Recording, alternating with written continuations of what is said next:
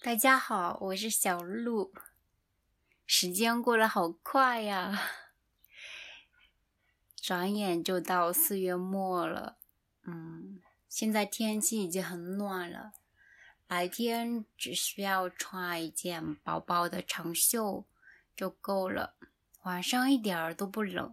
嗯，晚上常常可以听到虫鸣，我非常喜欢听。嗯。哦，还有蚊子也回来了，好早呀！才四月，蚊子就回来了，蚊子好可怕。嗯，今天的话题是下棋。嗯，我小的时候下过一些棋，比如说五子棋。五子棋就是。两个人一起下，谁先把自己的棋子连续五个排在一起，谁就赢了。嗯，不管你排的是横线、竖线还是斜线，都没有任何问题。嗯，然后是跳棋，跳棋可以两个人下，也可以好几个人下。嗯。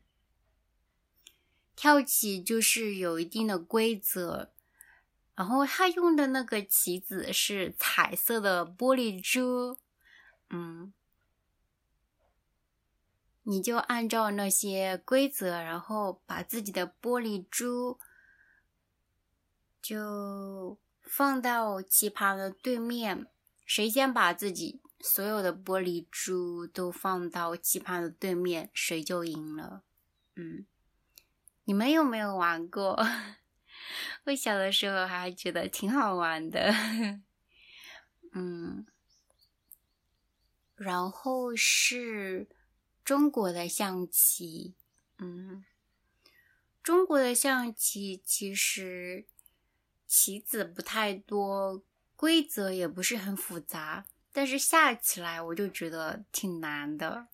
嗯，我。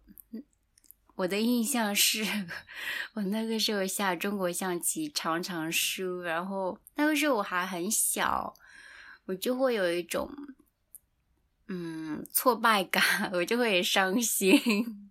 对，所以我不太喜欢下中国象棋。然后我长大之后，我我也没有怎么下过了。我很少下中国象棋，但是我喜欢看。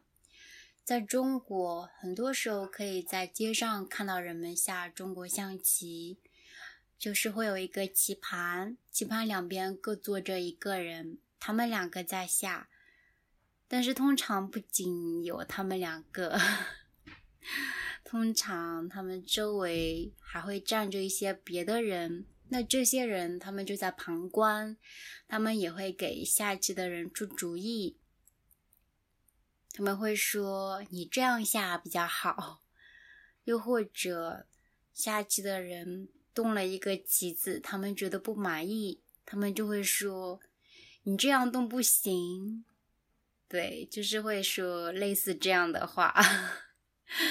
嗯，然后当下棋的人犹豫了很久，考虑了很久，终于决定。动一个棋子的时候，他可能会把那个棋重重的拍到棋盘上面，你就可以听到啪的一声。嗯，还有就是，嗯，当其中一个人他的棋子威胁到对方的将的时候，他会很大声的。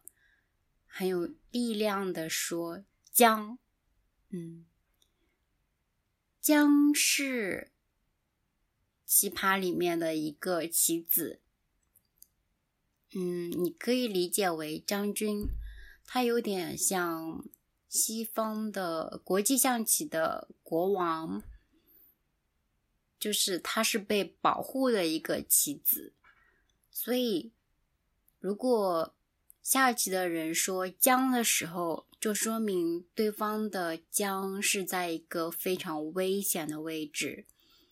那通常下到这里的时候，嗯，很快就会知道输赢了。那如果是说将的这个人，他很有把握，他很快就要赢了，他觉得他自己一定会赢。那他说“将”这个词的时候，就会特别大声，就是里面有一种得意的感觉。嗯，我觉得下棋的整个场景，包括下棋的两个人，他们周围旁观的人，还有棋子碰到棋盘的声音，下棋的人说“将”的声音。都非常有趣，嗯，就是很有活力，也很有戏剧性，嗯，我非常喜欢看，嗯，然后是国际象棋，国际象棋我很熟悉，我下了很多年了，我最开始下的时候。是我跟我丈夫在东南亚旅行的时候，嗯，那个时候智能手机还不像现在这么普及。我还记得那个时候我的手机是一个蓝色的诺基亚的小小的手机，嗯，然后那个时候我们也没有带电脑，嗯。如果我们要上网的话，我们只能去网吧。但是因为我们去的很多地方都很偏僻，所以其实，嗯，也不是想上网吧的时候就可以去，嗯，所以那个时候我们很少上网。我们晚上就会花很多时间下棋。我至今还记得有一个晚上，就是我们当时是在一个非常小的岛，那个岛很偏僻，游客也很少，然后就岛上有旅馆。有一天晚上，我们在旅馆的二楼的阳台下象棋，那个旅馆的外面就是森林。晚上的时候，森林就很黑，然后旅馆的灯光很暗，我们就在那个昏暗的灯光下面下象棋，就一边下棋一边看周围的森林。这个场景我很喜欢，我的印象也很深，嗯。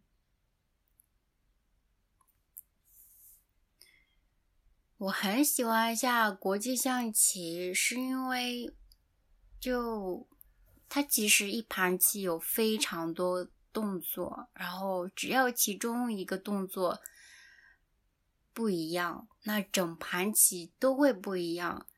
在下的时候，你很难预料到它的结果是什么。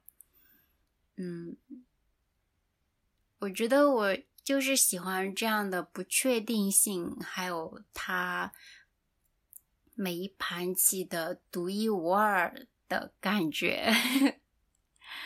嗯，我小的时候下棋输了会觉得难过，但是现在我不会了，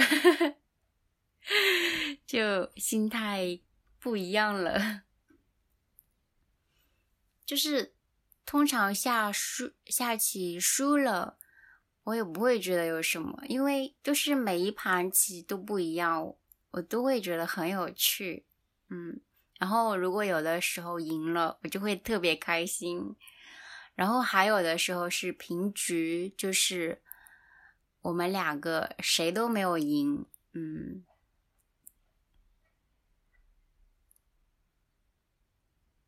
下棋会让我觉得很开心，然后，嗯，我觉得它已经成为我生活里面的一个部分了。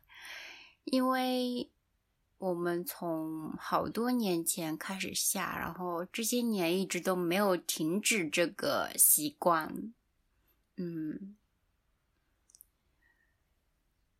现在我们家没有网络，我们晚上也会花很多时间去下棋。嗯，或者如果是天气好的周末，我们去海滩，我们也都会带棋盘过去。然后就在海滩上面把棋盘摆开，把棋子都摆上去，就可以一边听海的声音，一边下象棋，还可以在下象棋的空隙里面抬起头来看海，看周围的人，看海边的树，看天空。嗯，我就觉得这样很舒服。我很喜欢，嗯。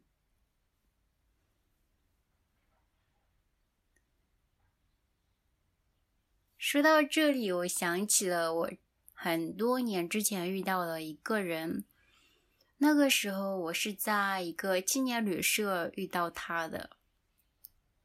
他很喜欢下国际象棋，所以他就在。那个青年旅社里面找人跟他一起下棋，如果对方赢了，他就请对方喝酒；如果他赢了，就对方请他喝酒。我觉得这样很有意思。就那个时候我没有跟他下过棋，但是就常常看到他跟别人一起下，然后他们下完棋之后一起喝酒，我就觉得这样好棒，真的很有意思。嗯，我又想到一个事情，就是有一个网站，好像叫 chess.com，嗯，在上面你就可以跟来自世界各地的人下国际象棋。那你每动完一个动作之后，那个网站就会告诉你说。你的这个动作是不是最优选？是不是一个最好的选择？我觉得非常有趣。他在非常短的时间内就可以判断这个动作到底怎么样。嗯，真的很有意思。有的时候，我跟我丈夫下完棋，他就会在网上重复我们下棋的过程，然后去看他的其中一个动作是不是那个时候可以选择的最好的动作。嗯，我记得之前深蓝就是那个 Deep Blue 跟人下。象棋比赛，然后是深蓝赢了，我就觉得真的很不可思议。就人类发明的东西，会比人类做的更好，嗯，真的让人很难想象，嗯。我到日本来之后，我发现日本也有象棋，但是我前几天看了一下棋盘，我就发现跟中国的象棋很不一样，嗯，然后上面有很多棋子是我不知道、看不懂的，我也不知道他们的规则是怎么样的，嗯。如果有一天，就是我周围有人就教我怎么下日本的象棋的话，可能会很有意思。嗯，然后日本还有围棋，嗯，我觉得围棋好复杂呀。我小的时候好像下过一段时间的围棋，嗯，但是那个时候的印象就是。哇，好难！